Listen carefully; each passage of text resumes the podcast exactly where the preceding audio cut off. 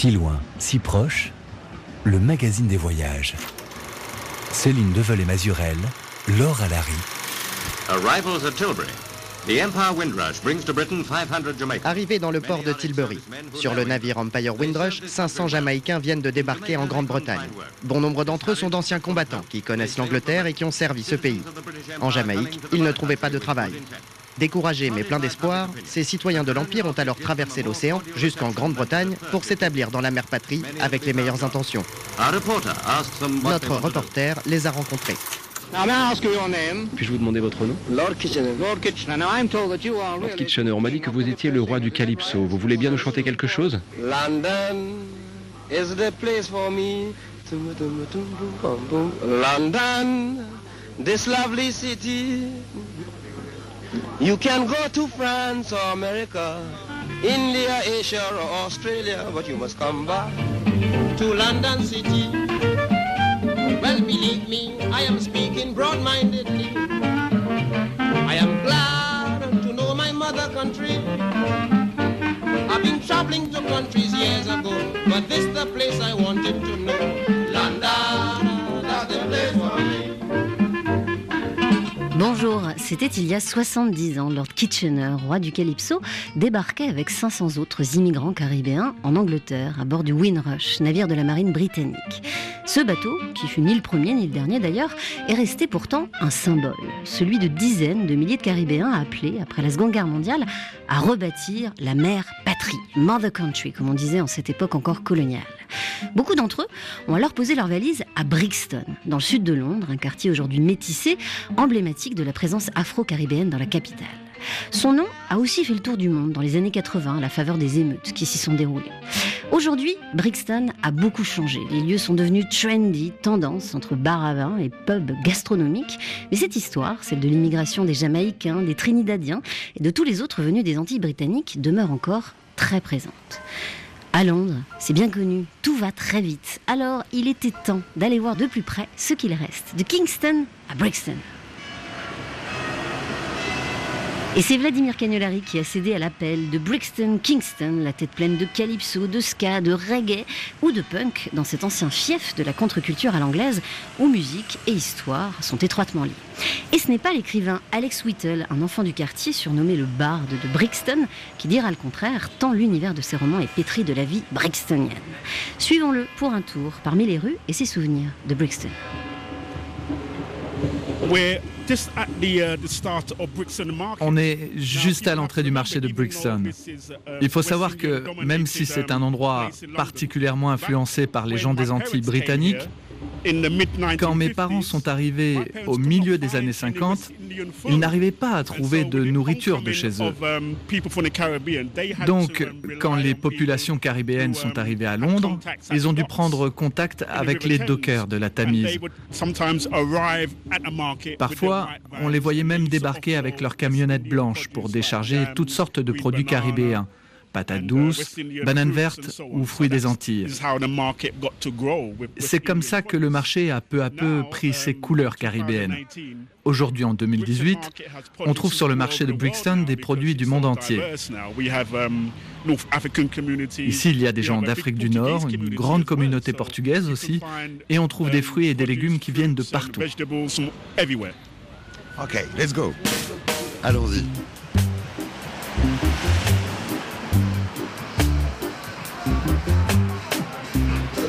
Dans une rue avec euh, des immeubles de briques de part et d'autre, la brique rouge très typique de Londres, c'est piéton.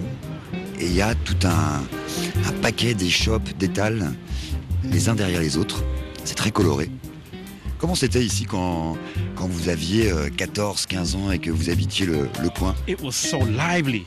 C'était tellement vivant, tellement bruyant.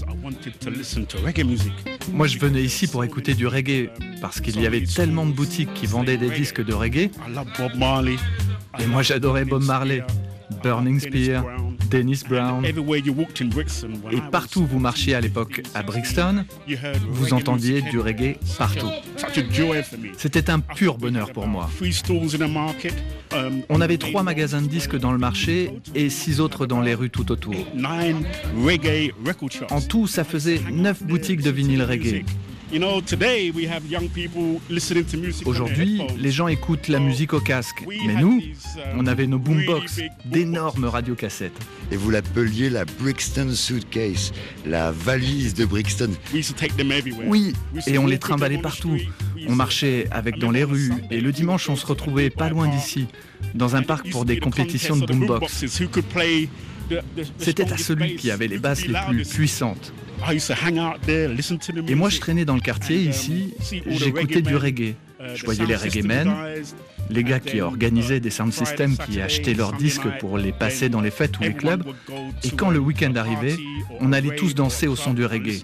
Parce qu'à Brixton, le reggae était partout. donc la première différence, en fait, euh, c'est celle du son de Brixton. Oui, ici ça paraît tellement calme maintenant. Mais de mon temps, c'était jamais calme. Il y avait toujours du bruit, de la musique, les gens qui causaient dans la rue, qui débattaient. Brixton était proprement unique. Aujourd'hui, il y a encore certaines boutiques qui restent. Des vendeurs de nourriture caribéenne, par exemple. On peut encore s'asseoir et manger son plat bien de là-bas. Mais ça n'a plus rien à voir avec ce que c'était autrefois. On pouvait vraiment sentir le style de vie des Caraïbes. La vie dans les rues, l'atmosphère typique est tellement vivante. On l'entendait.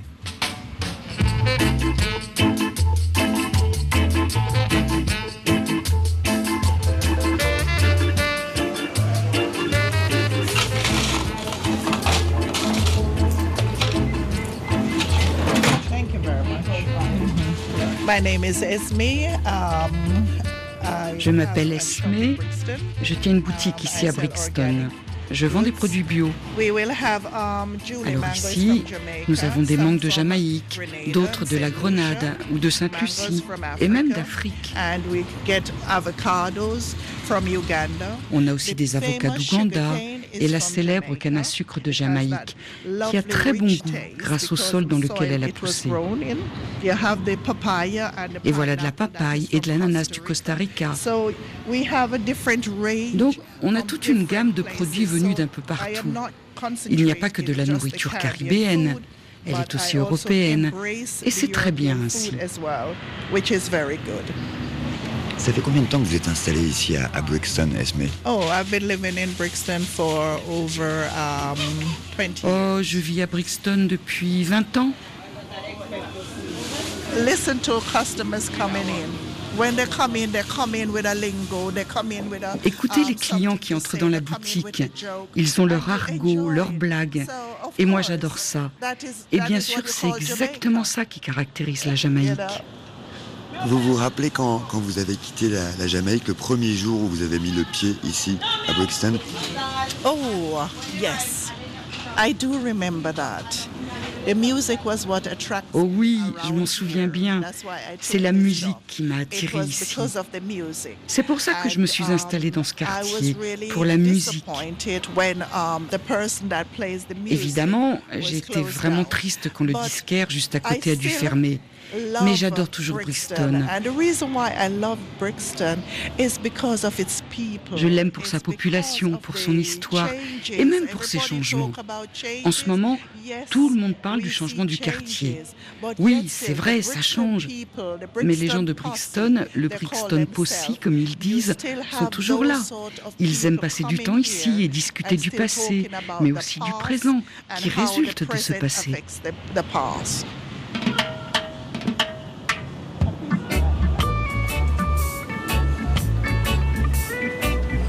Brixton, vous l'avez compris, si vous cherchez ce parfum de Jamaïque ou même d'Afrique, vous pouvez aller au Brixton Village, ce marché couvert historique où les étals de denrées exotiques comme celle d'Esmé côtoient désormais les boutiques de déco et les bars à champagne. Non loin, sur Brixton Station Road, le marché continue dans la rue et Stuart Wood le connaît par cœur, normal, il est à la tête de la Fédération des commerçants de Brixton.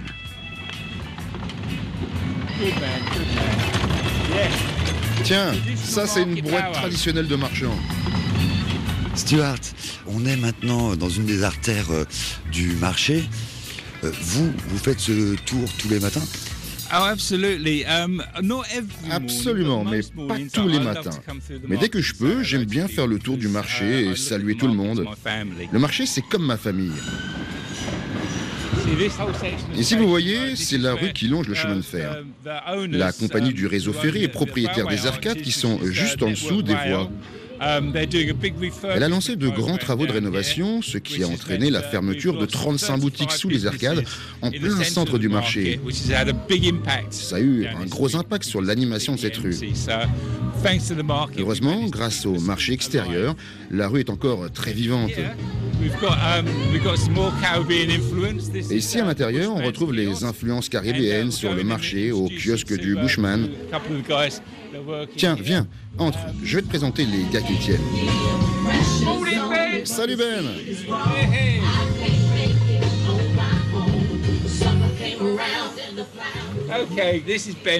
Voilà Ben qui travaille là depuis quoi? Bon Dieu, 20 ans déjà? Environ 25 ans maintenant. Ça fait un bail. Ben fait vraiment partie de la vie de Brixton avec son frère John qui est sorti pour faire des courses.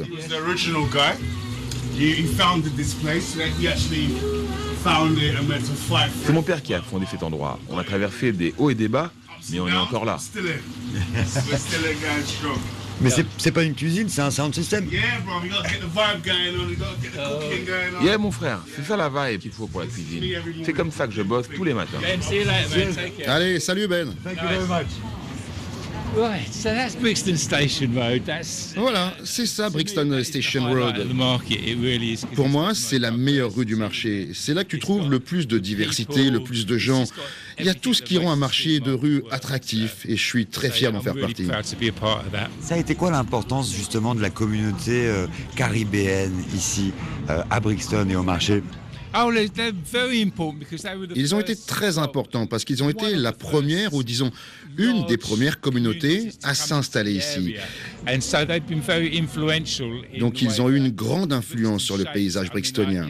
Ça va des églises qu'ils ont établies ici, à la manière de faire ses achats, les produits disponibles, notamment la nourriture des Antilles, qui est très similaire à celle qu'on trouve en Afrique. Du coup, les Africains qui débarquaient à Londres ont eux aussi pris l'habitude de venir faire leurs courses ici parce qu'ils trouvaient tout ce qu'ils cherchaient ici. Ça fait combien de temps euh, que vous, vous êtes là, ici, au, marché de Brixton, Stuart?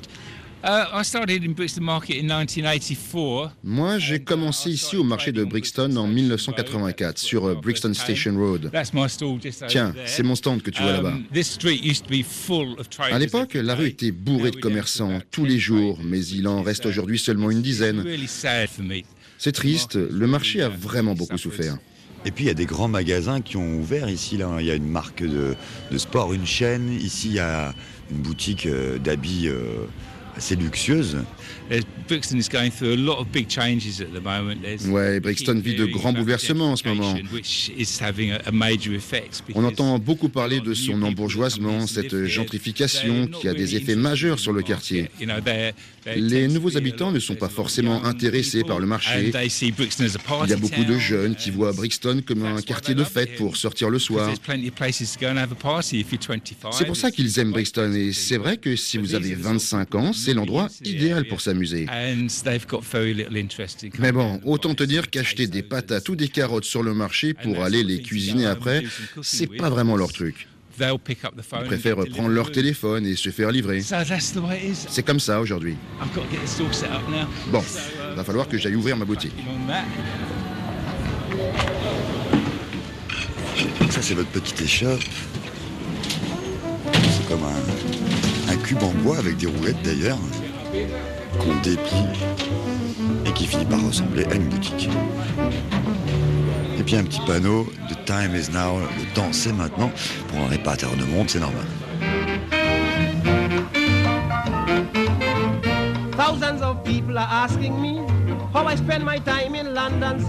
Well, that is a question I cannot answer.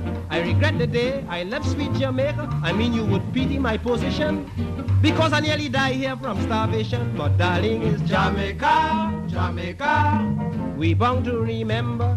We have to remember that Brixton was one of the few places where black Il faut bien se rappeler que Brixton était l'un des rares endroits de Londres où l'on acceptait de loger les Noirs. À l'époque de mes parents, à la porte de certaines auberges, il était écrit Nous n'acceptons ni les Noirs, ni les Irlandais, ni les chiens. À Brixton, comme il y avait déjà pas mal d'Irlandais, ils ont commencé à nous accepter, comme dans le quartier de Notting Hill. C'est pour ça qu'il y a eu autant de Caribéens ici à Brixton, parce que les propriétaires acceptaient que des Noirs vivent dans leur logement. Mon père me racontait que des fois, quand il allait au pub, on ne le servait pas. Il avait beau attendre au comptoir, parfois même une demi-heure, on l'ignorait tout simplement. Et donc, voilà pourquoi les Caribéens ont dû créer leur propre lieu de détente et de loisirs, leur débit de boisson.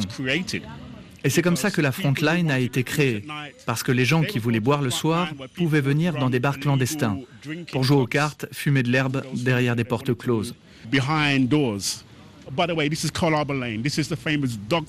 Tiens d'ailleurs, ici c'est la rue Cold Harbor et devant nous c'est le Dog Star Pub. C'était l'un des rares pubs noirs qui avait pignon sur rue. Donc les gens de la génération de mon père venaient ici jouer au domino.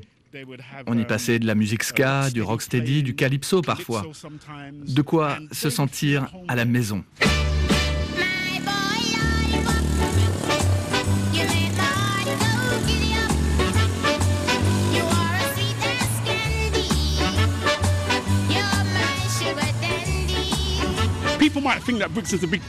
Les gens peuvent croire que Brixton est très grand, mais en réalité, le centre du quartier est très petit. Comme un village Oui, comme un village. Et ici, on est sur une place qui est symbolique aussi, puisque c'est la, c'est le Windrush Square. Oui, cette place est dédiée aux gens qui sont venus sur le navire Empire Windrush en 1948. C'était la première vague d'immigration caribéenne venue aider à reconstruire la mère patrie, comme on disait à l'époque. Um,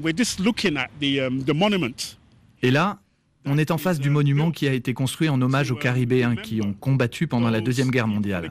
Regarde-le, il est très beau.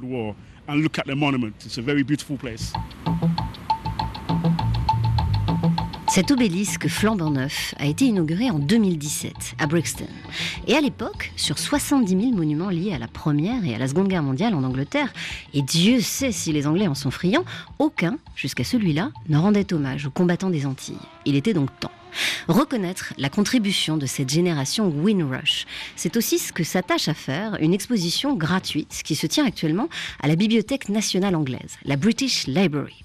Archives photos, sonores, écrites et documents historiques, l'exposition rappelle aux visiteurs la longue relation qui lie le Royaume-Uni à ses enfants de l'Empire issus des colonies antillaises du temps de l'esclavage à nos jours. Et dans cette longue histoire, l'épisode du Windrush, ce fameux bateau arrivé en 48, tient une place de choix. Elisabeth Cooper est conservatrice et commissaire de l'exposition. Um, L'une des questions que nous posons dans cette exposition, c'est pourquoi le Windrush a-t-il pris une telle importance? Il y a eu des bateaux avant, des bateaux après. Beaucoup de gens sont venus aussi par avion dans les années 60. Donc pourquoi le Windrush est-il devenu si emblématique? On peut dire que les images des actualités pâtées qui étaient présentes à l'arrivée du Windrush ont largement contribué à en faire une icône. Um, Bien sûr, pour la suite, les Caribéens se sont servis de ce symbole auprès du gouvernement pour demander une plus grande reconnaissance du rôle qu'ils avaient joué dans l'histoire et la société britannique. Est-ce que vous pouvez nous rappeler les circonstances de l'arrivée de ce bateau? Um, Le bateau lui-même était d'abord utilisé à des fins militaires et il a ensuite changé de fonction. Les Caribéens qu'il transportait vers l'Angleterre étaient pour la plupart d'anciens combattants de l'armée de l'air qui avaient été démobilisés à la fin de la guerre. Mais à bord du Windrush, il y avait aussi d'autres gens qui avaient déjà fait ce voyage, comme l'écrivain anglaise Nancy Cunard, très engagée dans le mouvement de la négritude, ou encore le chanteur de calypso Lord Kitchener. Donc en regardant de plus près qui était à bord, on comprend bien que ce moment n'était pas le point de départ de la relation avec les Caraïbes, mais plutôt la suite d'une longue histoire qui liait le Royaume-Uni avec ces îles. Et ces immigrants, ils avaient été euh, en quelque sorte appelés. Um, en fait, le um, recrutement officiel pour le travail a commencé en 1949 pour le service public de la santé et en 1952 pour le réseau des transports londoniens. Um, Donc c'est vrai que les autorités britanniques ont recruté des Caribéens après la Seconde Guerre mondiale, mais c'était après le Windrush. Il y a quand même un fait important qu'il ne faut pas oublier et qui a encouragé cette immigration. C'est la loi sur la nationalité de 1948. Cette loi a accordé à tous les gens de l'Empire britannique le droit de s'installer au Royaume-Uni. Forcément, ça a incité les gens à venir, parce qu'ils avaient tous un passeport britannique. Ce qui est une question, on en parlera peut-être tout à l'heure, qui va revenir dans l'histoire du pays. Elizabeth Cooper, cette euh, exposition, elle s'appelle Songs in a Strange Land. Si on doit le traduire, ça serait des chants dans un pays étranger. Pourquoi ce nom-là c'est un verset tiré des psaumes dans l'Ancien Testament. On l'entend souvent chanté par les chœurs de gospel. On le retrouve aussi dans une chanson reggae qui date des années 60. This particular psalm is about cette chanson en particulier est une chanson qui évoque l'exil, l'exil forcé même. À travers les siècles, cette question de la liberté et de l'appartenance est restée fondamentale pour les peuples des Caraïbes. D'abord à cause de l'esclavage, puis de la colonisation, et même après les indépendances. La chanson à laquelle vous faites allusion, il me semble, c'est By the Rivers of Babylon, c'est bien ça? Exactement.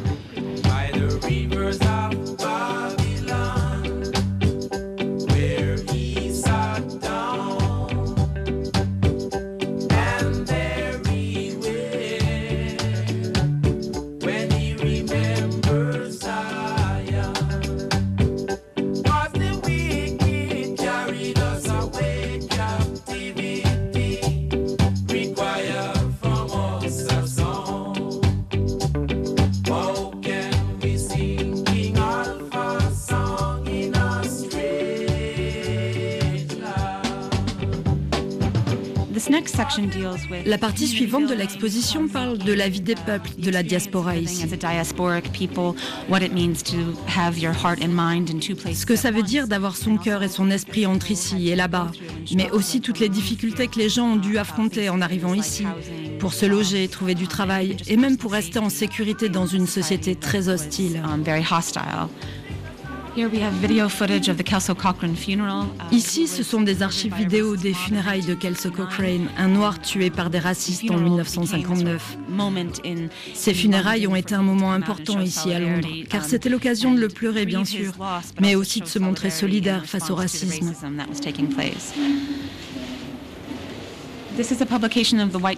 Ça, c'est un numéro du Black and White News, le journal de la White Defense League, la Ligue de défense des Blancs. Ce numéro est paru à la veille des émeutes de 1958 qui ont eu lieu dans le quartier de Notting Hill. Cette publication a d'ailleurs joué un rôle important dans ces violences racistes au cours desquelles des gangs de blancs ont attaqué des immigrants à Londres et ailleurs dans le Royaume-Uni. En réponse, Claudia Jones, qui était originaire de l'île de Trinidad, a organisé un des tout premiers carnavals du Royaume-Uni. Vous pouvez voir des images d'archives du carnaval de 1960 où étaient réunis des artistes des écrivains de la Caraïbe, dont Claudia Jones, qui fonda la West Indies Gazette, le premier journal noir vendu dans les rues de Londres. When me just come to London town, we used to work on the underground. But working on the underground, you don't get to know your way around. England is a bitch, there's no escaping it. En 1948, Lord Kitchener faisait les louanges de London, A Place for Me. 30 ans après, avec El-Kaji, deux poètes qui vit à Brixton, la mère patrie s'est en salope. Il faut dire que pour les ressortissants du Commonwealth, venus d'Afrique ou des Caraïbes, l'Angleterre se révéla très en deçà des espoirs qu'elle avait fait naître. On retrouve Alex dans les rues du quartier. Maintenant, nous sommes sur Atlantic Road et nous arrivons sur la fameuse Front Line. Um, C'est là qu'ont démarré les émeutes de 1981. Um, Aujourd'hui, vous voyez des restaurants, Il y a même un bar à sushi et une galerie d'art. Mais quand j'étais jeune, c'était vraiment un coin en ruine. Les immeubles s'effondraient, il y avait des briques partout au sol, des bouts de métal. Donc les lieux n'étaient pas du tout attrayants.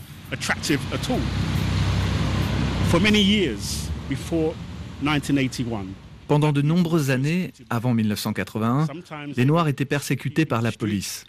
On vous stoppait dans la rue et on vous arrêtait comme ça, sans raison. Ensuite, si vous alliez au poste, on vous battait. On n'était jamais en sécurité dans cet environnement hostile. Et cette colère, ce ressentiment vis-à-vis de la police a grandi avec les années. Un jour, il y a une fête pas loin de Brixton, à Deptford, dans le sud-est de Londres. On prétend que quelqu'un, un raciste, aurait lancé un cocktail Molotov à l'endroit de la fête. 13 jeunes noirs sont morts dans l'incendie. Et c'est ce qui a tout déclenché. C'était en février 1981. Une marche a alors été organisée parce que nous pensions que la police ne menait pas d'enquête sérieuse. Donc la tension contre la police est montée de février à avril 1981. Sauf que la réponse de la police, après la marche, a été de lancer l'opération Swamp, l'opération marécage. Ça revenait à utiliser les lois dites de la suspicion, des lois qui permettaient à l'époque d'arrêter n'importe qui sur de simples soupçons. À Brixton, on ne pouvait pas bouger. Le simple fait de regarder une boutique pouvait vous mener au poste, parce que le policier pouvait dire que vous alliez briser la vitre. Tout le monde était visé, et cela devenait ridicule. Donc la tension était à son comble quand en avril 1981, tout a explosé. En 1979, soit deux ans avant les émeutes qui vont embraser le quartier, Paul Simonon, bassiste des Clash, né à Brixton, décrivait déjà cette tension dans sa chanson Guns of Brixton. La même année, Margaret Thatcher, libérale convaincue, pour qui les gens d'autres couleurs ne sauraient inonder l'Angleterre, arrive au pouvoir.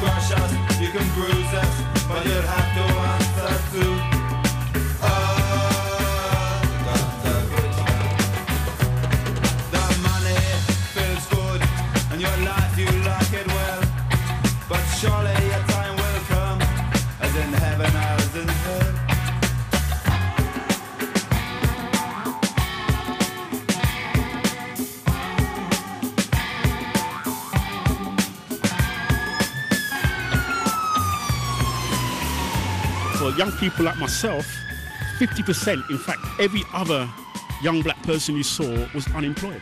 Parmi les jeunes gens comme moi, 50% étaient au chômage, mais en réalité, tous les jeunes noirs qu'on voyait dans le quartier étaient sans emploi.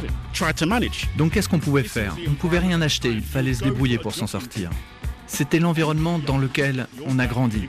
Si tu allais à un entretien d'embauche, tu es jeune, tu es noir, tu viens de Brixton, tu écris ton adresse, et là, forcément, la personne en face se dit que tu vas faire des histoires. Donc, elle refuse de t'embaucher. Puis tu sors de cet entretien pour enchaîner d'autres entretiens qui se finissent pareil.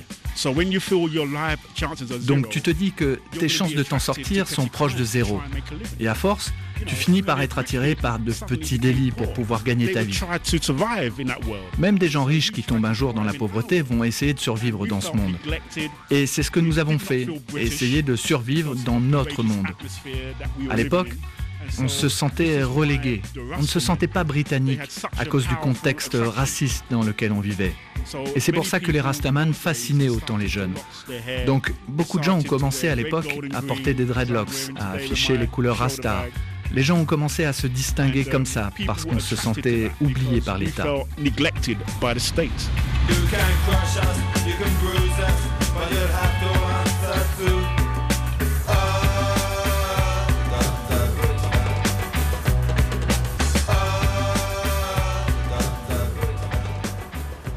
We're standing outside what I believe was the old taxi service called the Atlantic Car Hire. À présent, on est devant l'ancienne station de taxi d'Atlantic Road, là où tout a commencé un samedi d'avril 1981. Ce jour-là, un chauffeur de taxi finissait son service et venait de se garer. En revenant à sa voiture, quatre ou cinq policiers ont commencé à l'encercler, à l'agresser. Ils lui ont tapé la tête sur le toit de sa propre voiture. Et nous, on a entendu le choc de sa tête contre la carrosserie depuis le magasin de disques où on n'était pas loin. Tout le monde est alors sorti. On a commencé à protester auprès de la police. Il était menotté et les officiers lui tapaient dessus. Là, un homme est allé vers les forces de l'ordre et leur a demandé de le laisser partir. Ce gars s'appelait Johnny Brixton. J'oublierai jamais son nom. Le policier lui a balancé une injure raciste. Alors Johnny l'a frappé au visage. C'était comme un signal pour les jeunes.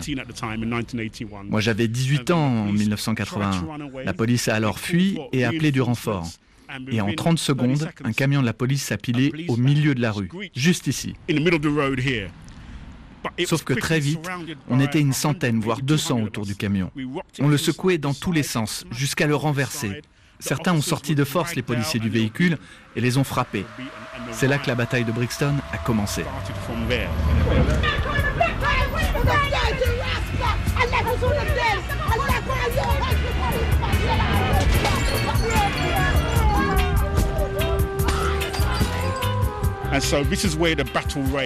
Donc c'est là que la bataille a fait rage. Vous voyez là les clôtures devant les maisons. Avant, en 1981, il y avait à la place des petits murets en briques. Et nous, on récupérait les briques. Um, on fabriquait des cocktails Molotov et on les lançait sur la police, juste là, de ce côté de la route. Et ça a chauffé pendant des heures.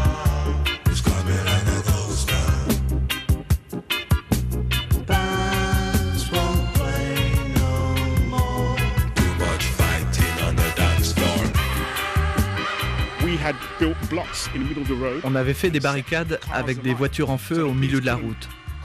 Comme ça, la police ne pouvait pas passer. Alors, sur ordre de la police, les pompiers nous ont visés avec les lances à eau pour nous disperser. Et je me souviens qu'en rentrant à la maison sur la route qui menait à Brixton Hill, j'ai été poursuivi par cinq policiers. Et en panique, je me suis caché dans une grande poubelle en métal. Et ça puait. Mais je devais rester là sans un bruit parce que je savais que s'il m'attrapait, je pouvais mourir. Je le savais. Um, Finalement, um, la police m'a pas trouvé. et j'ai réussi à rentrer chez moi. À l'époque, je vivais dans un foyer de jeunes. Et quand je suis rentré, il y avait des vêtements neufs partout au sol. Pendant que j'affrontais la police, d'autres jeunes avaient pillé les magasins du quartier. Je pouvais à peine mettre un pied dans la cuisine parce que le sol était jonché de barres chocolatées, de canettes, de bouteilles de vodka, de whisky, n'importe quoi. Et le pillage général, it was general looting. Oui. Or, pour organiser une fête, il faut à manger et à boire. Eh bien, comme par magie, ce samedi soir-là, il y avait une fête dans chaque rue.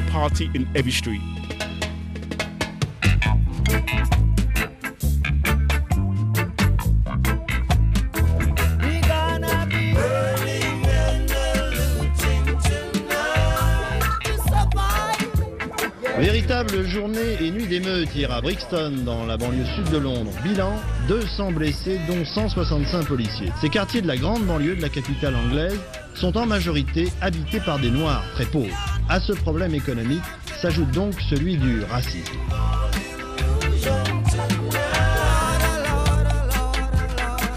The area at the time Um, Le quartier à l'époque était connu pour son taux de chômage très élevé, son état de délabrement, son insécurité et ses logements insalubres. En parallèle, il y avait ici des groupes féministes, des groupes de squatteurs. Donc c'était un endroit où tous ceux qui se sentaient en marge de la société pouvaient se retrouver, unis contre le gouvernement et l'establishment qui les discriminait. À l'époque, dans le quartier, il y avait bien plus que des questions raciales, même si les médias se sont uniquement concentrés sur la communauté noire. En 81, les médias ont décrit les événements comme des émeutes.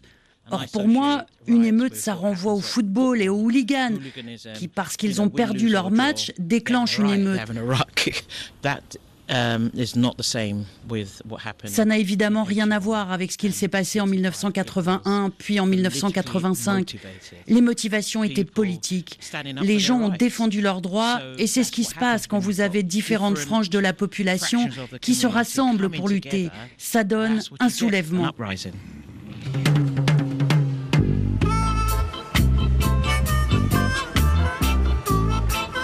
Comme Alex Whittle, Rose Griffiths, que vous venez d'entendre, a vécu les émeutes de 1981, mais aussi celles qui vont suivre en 1985. Aujourd'hui, cette militante associative d'origine jamaïcaine défend la mémoire et l'identité culturelle de ce quartier où elle a grandi, même si à présent elle n'a plus les moyens d'y vivre. Car à l'heure où les grandes enseignes s'installent peu à peu, il faut résister. Certains habitants ont même été jusqu'à inventer une monnaie alternative, la Brixton Pound, qui ne circule que dans les commerces du quartier.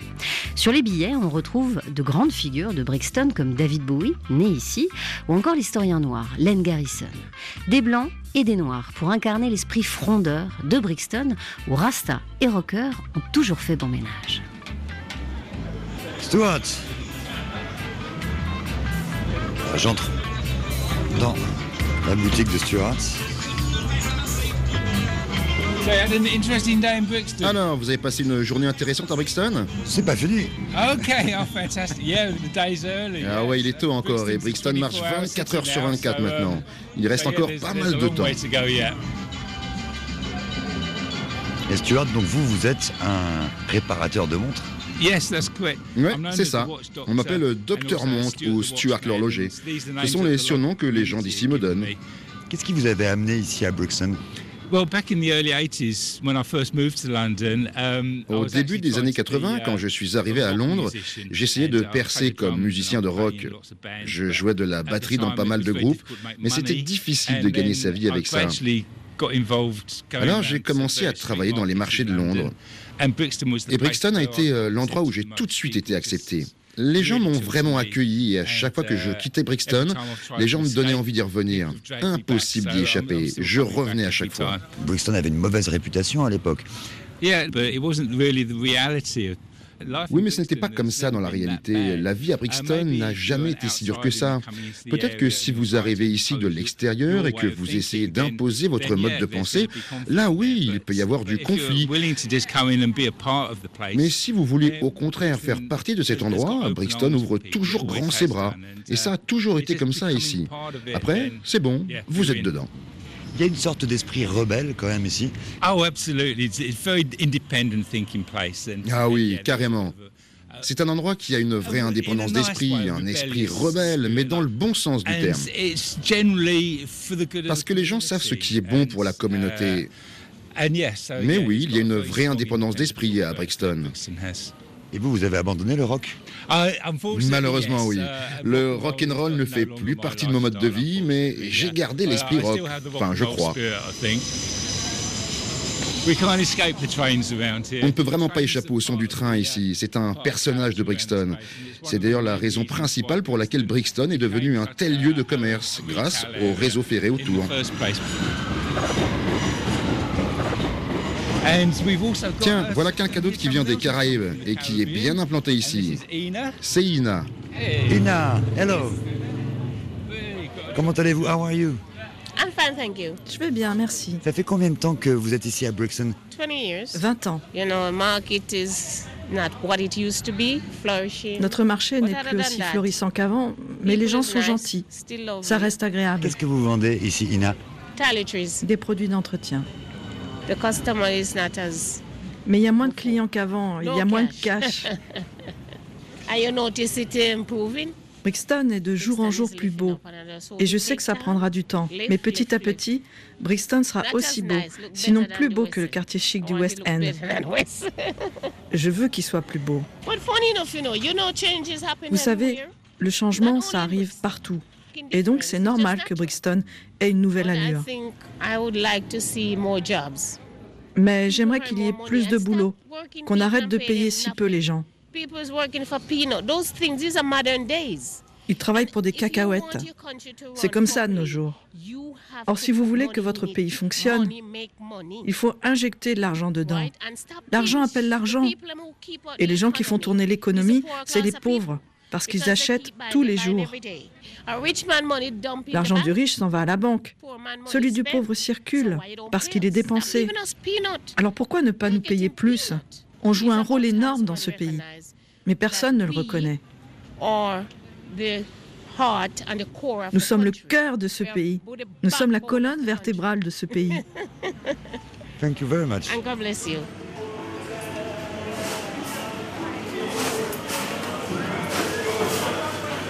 Yeah, man, make them know say this a fire kush straight from Brixton, you know.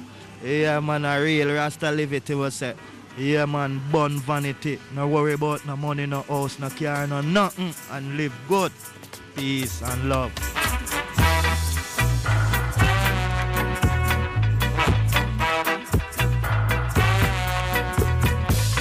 C'est loin, c'est proche. Tous les voyages sont sur RFI. J'aime Brixton, j'ai toujours aimé Brixton. Quand on arrivait à Brixton il y a 10-15 ans, on se sentait vraiment aux Antilles. On aurait dit que c'était la Jamaïque. Donc on avait la musique partout, on avait les voitures avec plein de musique, on voit les belles, sexy femmes dans la rue. C'est vraiment un show en public. Et j'aime beaucoup Brixton. Même si ça a changé. Même si ça a changé, on essaie de garder la même vibes. La vibes brixtonienne. Même si ça part un petit peu, ça ne partira jamais vraiment. Parce que c'est toujours Brixton. Dans le monde entier, les gens connaissent Londres, mais tout le monde connaît Brixton aussi.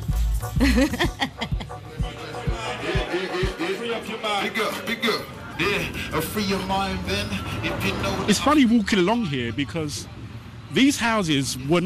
C'est drôle de marcher par ici, parce que les maisons qu'on voit là n'étaient pas belles, elles étaient délabrées. Et depuis que le quartier est sans bourgeoise, elles coûtent sans doute euh, 700 ou 800 000 livres, peut-être même un million d'euros. C'est vraiment devenu un quartier résidentiel, même assez chic. Yes, it's very fancy. Um, Oui, c'est très chic. Et les gens modestes n'ont plus les moyens d'habiter ici. Dire que c'est ici qu'on s'est soulevé en 1981. so it's, it's, Qui pourrait l'imaginer? Moi-même, je ne pourrais pas l'imaginer. Brixton était après les émeutes un quartier sinistré où personne ne venait. Il n'y avait pas d'investissement et ça a pris beaucoup de temps pour reconstruire le quartier. Mais aujourd'hui, ça va mieux de ce côté. Le quartier est bien plus multiculturel que quand j'avais 18 ans. Et on a ici des gens qui viennent de partout. Et je trouve que ça, c'est une bonne chose. Tu veux manger cubain Tu le trouves à Brixton. Oriental Tu le trouves à Brixton. Ça, c'est sympa. C'est bien plus multiculturel et diversifié maintenant.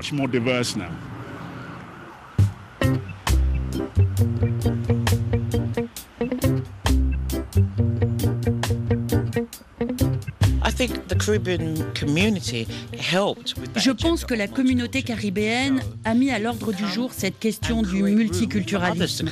They started Ce sont eux qui ont initié ce changement. Et si l'on parle de multiculturalisme, il faut reconnaître et respecter l'apport de cette génération Windrush, qui remonte à 1948 et fête cette année ses 70 ans.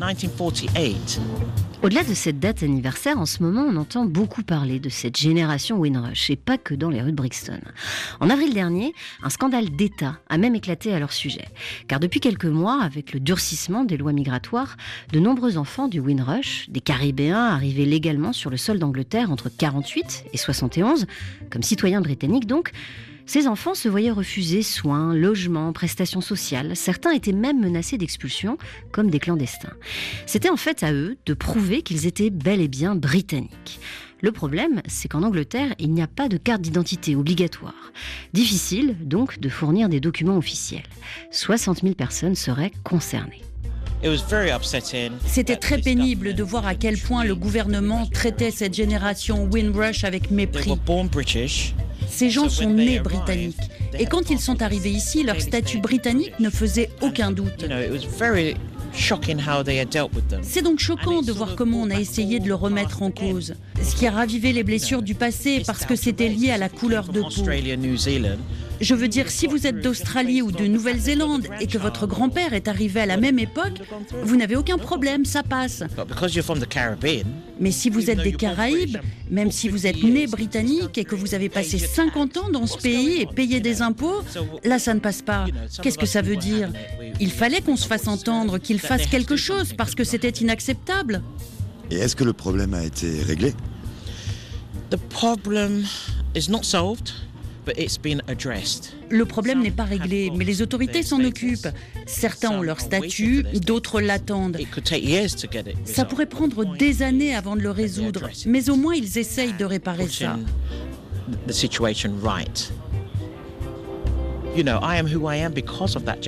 Vous savez, moi je suis qui je suis grâce à cette génération Windrush. Elle a ouvert la voie et montré qu'on pouvait changer les choses et être acteur de ce changement. Quand on parle de Brixton, il faut absolument rendre hommage à cette génération-là, qui est à la base de nombreux changements dans la société. Elle a inspiré beaucoup de gens aussi, venus d'autres cultures et d'autres continents, qui ici à Brixton se sont dit qu'il y avait de la place pour eux. Ce qui est vrai. Donc quand on parle de multiculturalisme à Brixton, il ne faut jamais oublier la lutte qui a été menée pour y parvenir. Parce qu'avant ici, c'était pas de chiens, pas d'Irlandais, pas de Noirs.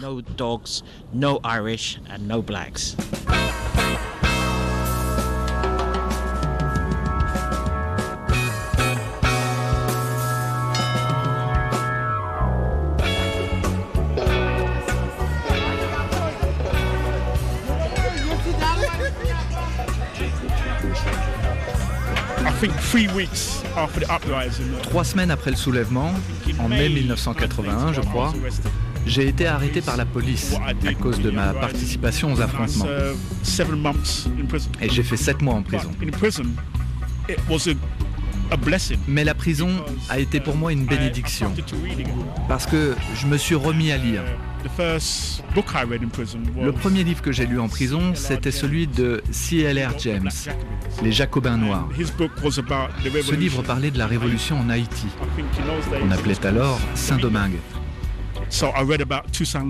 Donc j'ai lu l'histoire de Toussaint Louverture, de la révolution haïtienne. Ça m'a beaucoup inspiré. Et quand je suis sorti de prison, j'ai commencé à écrire des poèmes et des nouvelles qui racontaient la vie à Brixton.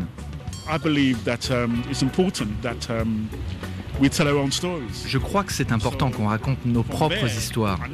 C'est vrai, je n'aurais jamais cru quand j'avais 17 ou 18 ans que je deviendrais un jour écrivain. Mais c'est la lecture en prison qui m'a mis sur ce chemin. C'est là que j'ai compris qu'on devait raconter nous-mêmes nos histoires et ce qu'on ressentait. Et c'est ce que je continue de faire aujourd'hui.